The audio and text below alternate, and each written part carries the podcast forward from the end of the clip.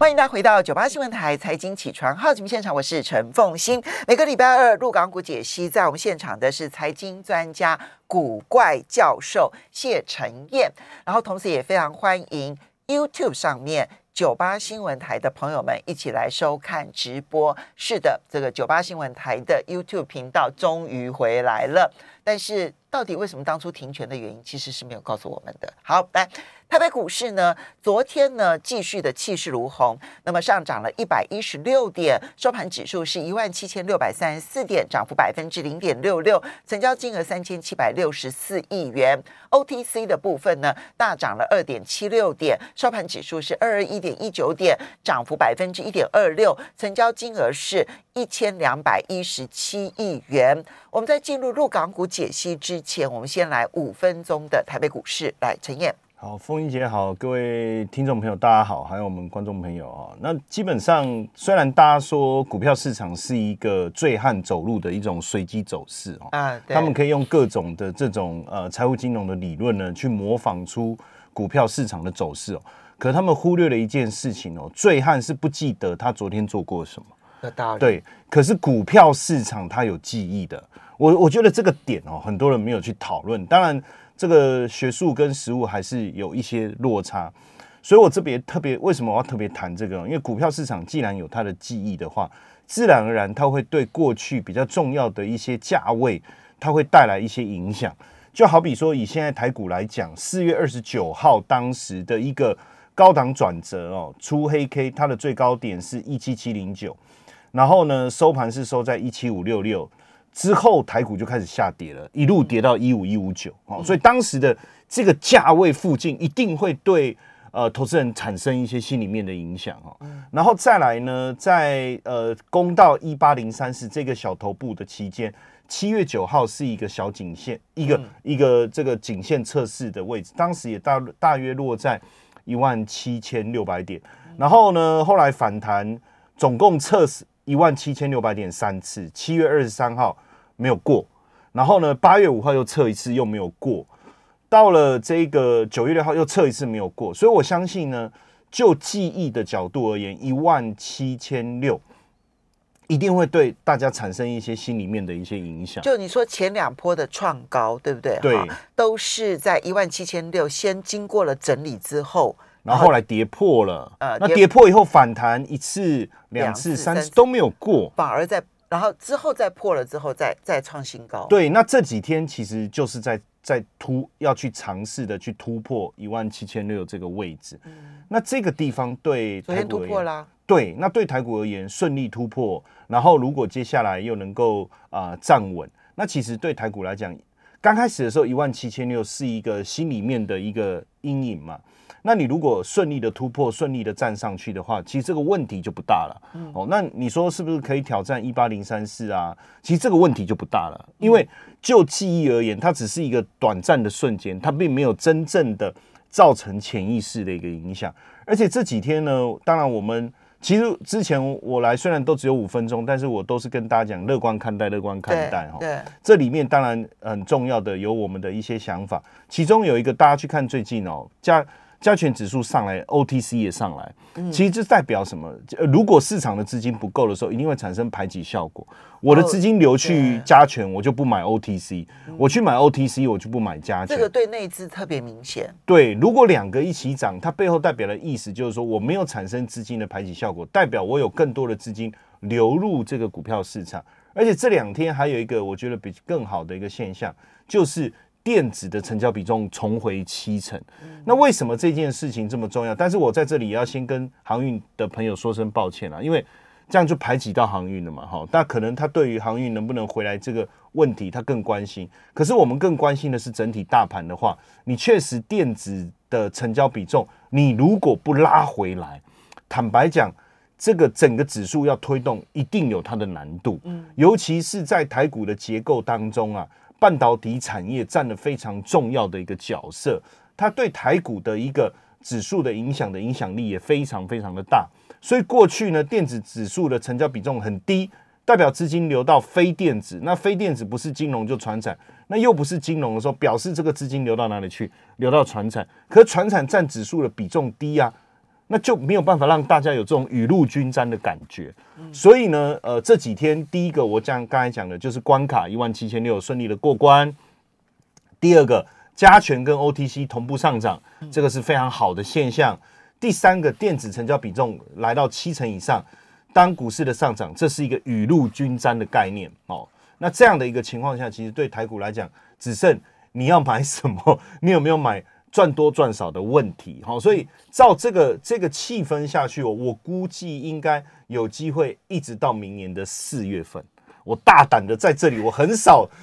敢这样子哈，对不对？这么乐观？对对对对对，就个股的整个的操作，我觉得有机会一路我们可以好好的做到。因为最近很多人问我哈，我都跟他说，哎呀，那个四月以前不要来问我了哈，不要来问我。我如果你愿意做一个波段，大概到四月，当然你更长线的。后面我们在节目再告诉提醒大家什么时候要稍微做一些调整，但是以目前来讲，我觉得这一波大家不要太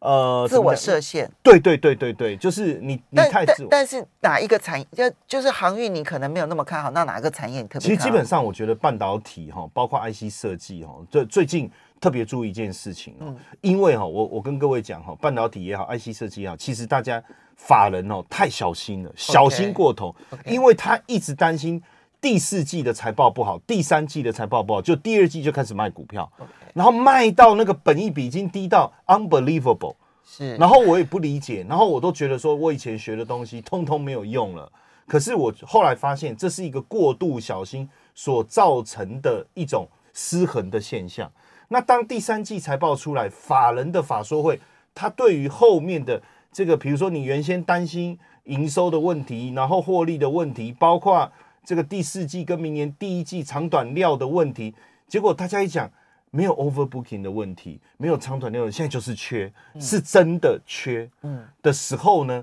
哇，那个法人回来的那个力道其实蛮强的，所以我我我觉得现阶段呢，不管是半导体，其实 IC 设计就是半导体啦，所以我我都觉得说，第一个简单一点哦，就买大。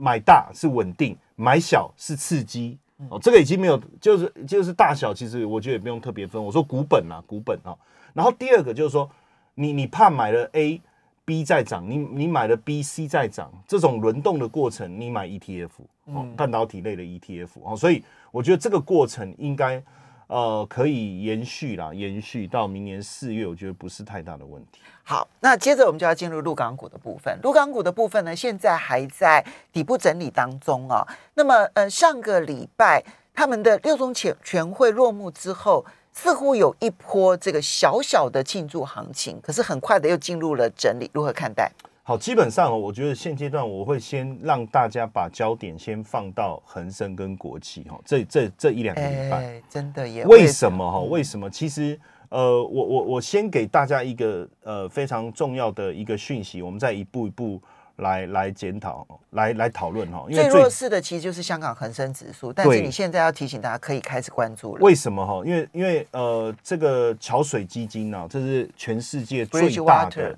那通常他们对于趋势的掌握，呃，它跟比如说呃，比如说蒙格，或者是我们上礼拜讲的蒙格嘛哈，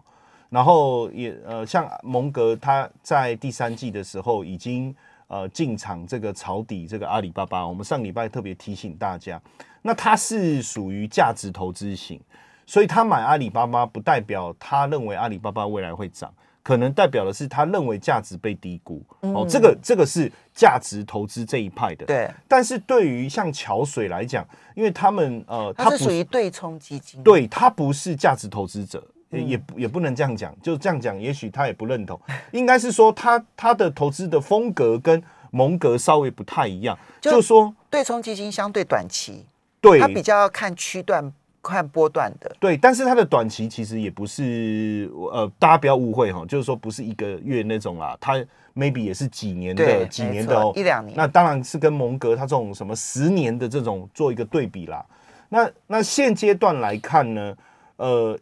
确实哈，过去这个阿里巴巴在修正的时候，他们都大幅度的减码。可是呢，呃，第三季最新的资料就是我他们要申报十三 F 嘛，然后去告诉大大就是呃主管机关说他们的持股哈，结果在第三季的桥水既然大买这一个阿里巴巴的持股哦，增持的比例是一百三十一趴，然后这个阿里巴巴的持股已经进入到桥水的持股排行榜当中的第七大，算是重仓很多，重仓买很多，而且等于是说，它就是在呃第三季，因为刚好是阿里巴巴这个底部嘛，最弱的如如如果未来会涨，这里叫底部。它就是在最弱的时候，它就不断的看这个数字，应该就是分批买，分批买哦，不断的一个分批买。那也不止这样哦，包括这一个呃，我们看到它对于呃京东哦，包括买京东、未来，还有百度以及哔哩哔哩哈，还还有滴滴出行，因为它加码京东是八十万股，未来汽车是一百一十八点七万股。然后百度是二十五万股，哔哩哔哩是二十六点八万股哈。然后呢，这个滴滴也新买了九百万股。像拼多多，它本来就持有一百九十二万，它并不是没有在讲，它本来有一百九十二万，再加了八十万哦。所以从这个整体的资料看起来，等于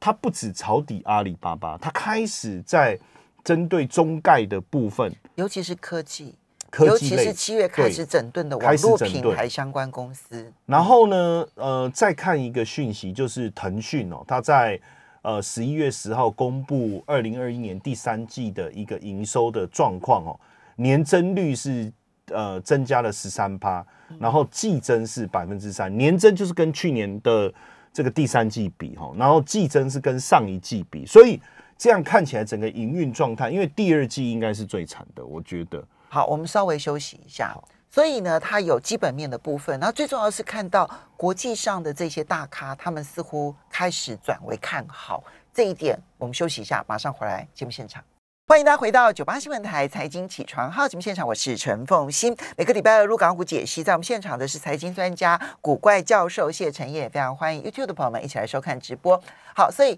陈燕，你刚刚提到的第一个，刚刚上个礼拜讲了蒙格，那是巴菲特呢，嗯，三十几年来的合伙人啊。对。然后呢，接着谈的是桥水基金，它是从对冲基金的角度来讲，它是最大的哈。然后呢，接着谈它的基本面。为什么他们开始回头买这个这些中概股当中的科技股？哈，那基本面看起来也确实是好的。对，因为其实最近我发现，就是不论是巴克莱或是这些重量级的这些外资，同步的针对呃这些呃在香港挂牌的这些中科技股啊，不能再讲中概股，因为它本身就在香港挂牌。对，呃。当然，他们发的评论就是，呃，这些公司哦，都说，呃，这个股价被低估，也就是说，政策性的影响，当然是确实导致它未来，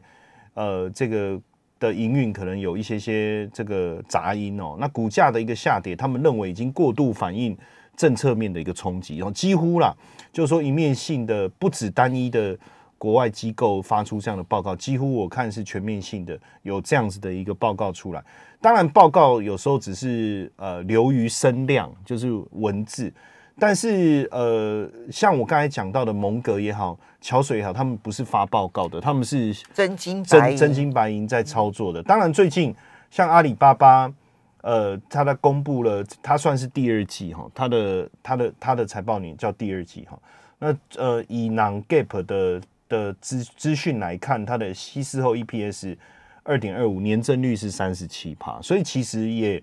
比我们想象的来的更好。因为包括天猫的这个年营运的整个年增率呢，总像淘宝的总从成交额 GMV，还有包括天猫的年增率都有上来，所以从这个角度来看，其实并没有真正的冲击到整个营运哦，就是说它并没有因此。而且其实我这里这里面有看听到外资有一个很有趣的讲法，他说本来要把它拆分了，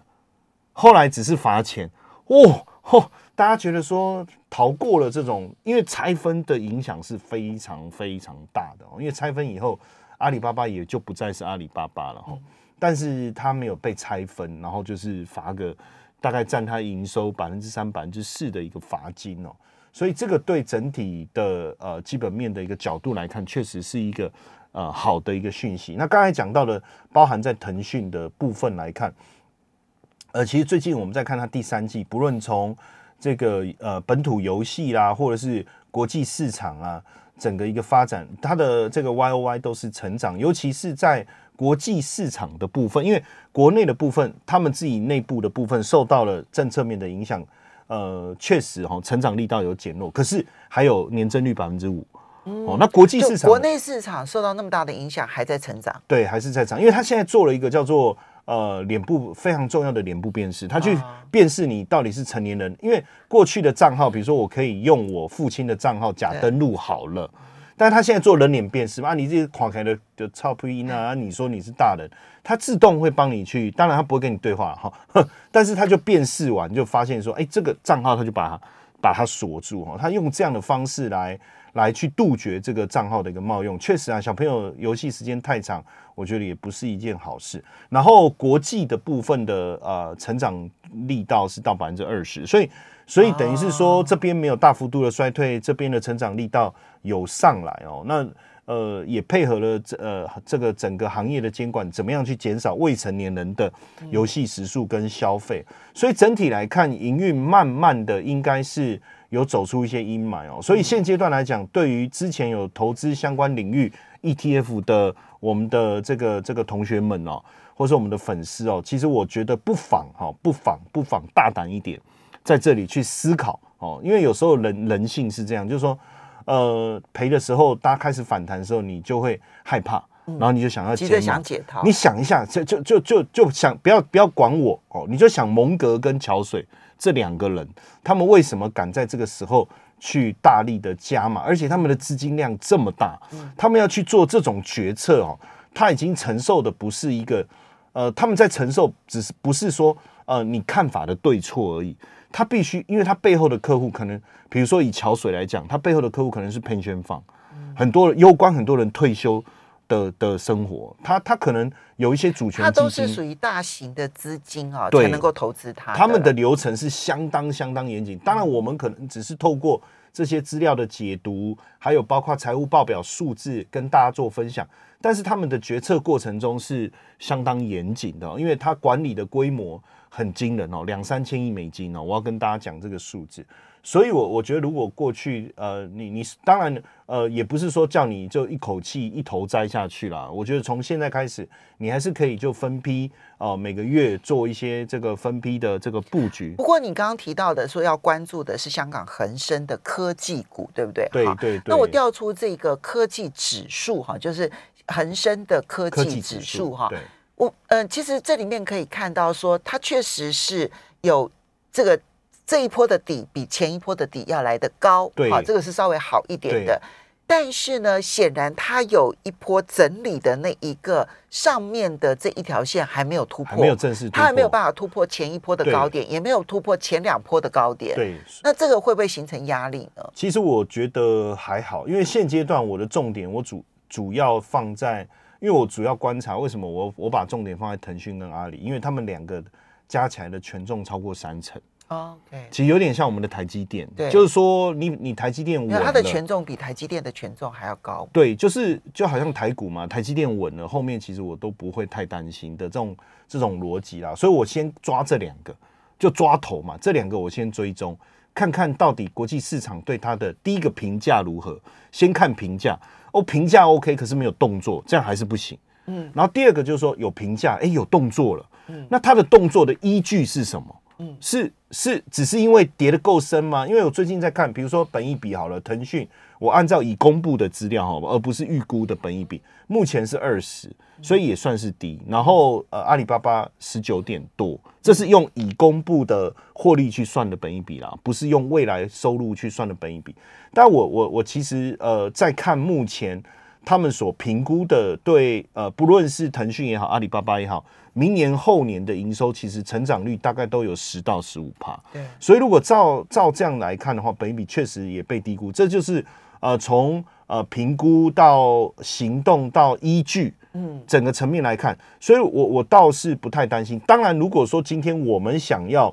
再有有信心一点哦，像刚才凤英姐你讲的这个形态的颈线，如果正式穿过，那就代表整个状况应该是确定。哦，没有什么太大的问题，因为这代表不止这两个龙头嘛，连其他的股票也回温，那这样比较稳，你到时候再开始进场，我觉得也 OK。这个这个有有有时候不要想太多，就是说。你你你你可以有几种策略。第一个，我分批布一下，然后等到它正式站稳这个颈线的时候，底部的颈线的时候，我再正式的把比较大的资金放进去哈。那这样的一个操作模式，也让自己的这个这个心心情会比较稳定一点。然后也可以让你的，因为定期呃分批布局本来就是让你的成本降低嘛。嗯。哦，那个股的部分，当然这种方法。就不建议哦，但我讲的是 ETF 哦，因为 ETF 它会把不好的股票汰换掉，所以不用担心之前的小套，对不对？我觉得现在看起来其实是 OK 的这样子，不用太担心。好，所以呢，这一些其实是从国际上面的资金动态，